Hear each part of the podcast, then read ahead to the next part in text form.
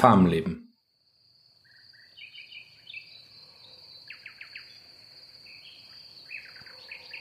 Die Organic Farm Daniel Barenboim, in der Paul gelandet war, befand sich circa 20 Kilometer nördlich von Pritzwalk in der Nähe von Wendisch-Priborn.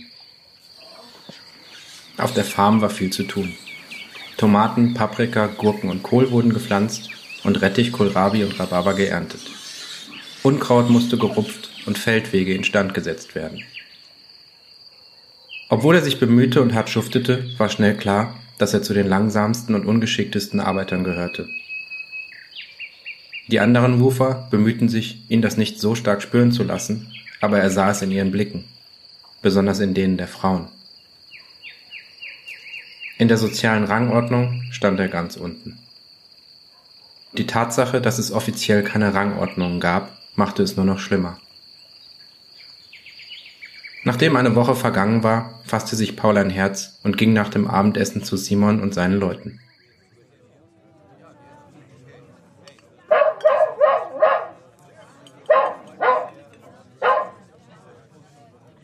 Hey Simon, wie läuft's? Simon grüßte freundlich und zwinkerte ihm zu. Dann drehte er sich wieder zu seiner Gesprächspartnerin um. Paul ließ sich nicht beirren und setzte sich auf einen freien Stuhl. Glücklicherweise hatte er sein Bierglas mitgenommen, so dass er sich nicht ganz so verloren fühlte.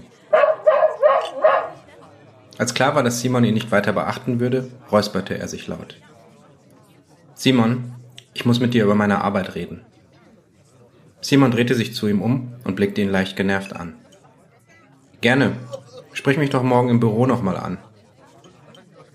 Gerade wollte Paul sich bedanken und aus dem Staub machen, da fiel ihm ein, dass das haargenau die Floskel war, mit der ihn sein Vater immer vertröstet hatte.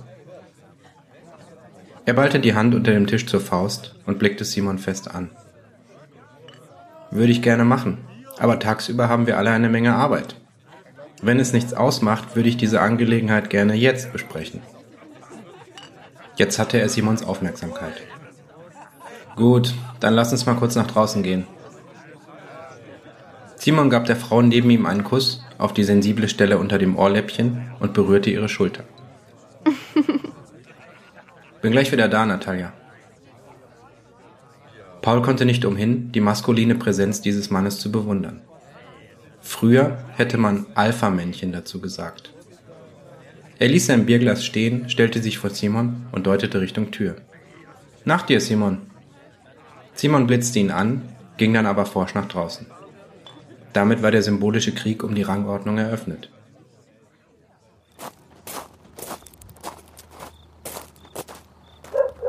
Die Luft war warm und roch nach frischem Gras, Dung und Sommer. Eine herrliche Nacht. Sorry, Simon, aber das konnte nicht warten. Die anderen werden dir sicher berichtet haben, dass ich kein Genie bei der Feldarbeit bin. Simon winkte ab und wollte etwas erwidern, aber Paul unterbrach ihn. Du brauchst nichts zu sagen. Ich bin kein Blödmann, weißt du. Ich kenne meine Fähigkeiten und die liegen sicher nicht im Unkrautjäten. Ach was. Jetzt wirkte Simon verärgert. Der Fokus unserer Farm liegt auf der harten landwirtschaftlichen Arbeit. Was hast du denn gedacht? Nun, ehrlich gesagt, habe ich nicht viel nachgedacht. Ich hatte keine andere Wahl. Keine Wahl, hm? Und wie willst du dir deinen Lebensunterhalt bei uns verdienen? Ich dachte, ich könnte mich vielleicht in eurem Management nützlich machen. Organisation und Kommunikation, Logistik, Prozessabläufe. Und was verstehst du davon? Hast du an der Universität Pritzwalk studiert? Das war sarkastisch gemeint. Nun, ehrlich gesagt komme ich gar nicht aus Pritzwalk. Ich komme eigentlich aus Berlin. Das wissen wir bereits, Paul Madorn. Weißt du, wir sind vielleicht alternativ und nachhaltig, aber nicht blöd. Dein Gesicht ist hier bekannt. Du warst der Unterhändler für Ludicorp. Was wir nicht wissen, ist, warum du jetzt als abgerissener Kiezer wieder aufgetaucht bist. Paul trat einen Schritt zurück und setzte sich auf einen der Baumstümpfe, die im Innenhof als Hocker dienten. Seine Tarnung war so schnell geplatzt, Warum hatten sie ihn trotzdem hier arbeiten lassen? Hatten sie ihn beobachtet? Natürlich. Die ganze Zeit hatten sie vermutlich überlegt, was er wohl hier vorhatte.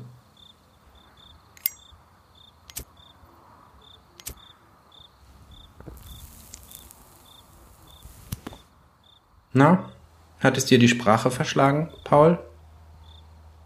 Wie wäre es, wenn du jetzt mal ein bisschen aus dem Nähkästchen plauderst? Ich denke, wenn du schon hier spionierst, ist das ja wohl das Mindeste. Paul lächelte dünn. Das könnte etwas länger dauern. Sag deiner Freundin lieber mal, dass das heute Nacht nichts mehr wird mit dem Tête-à-Tête.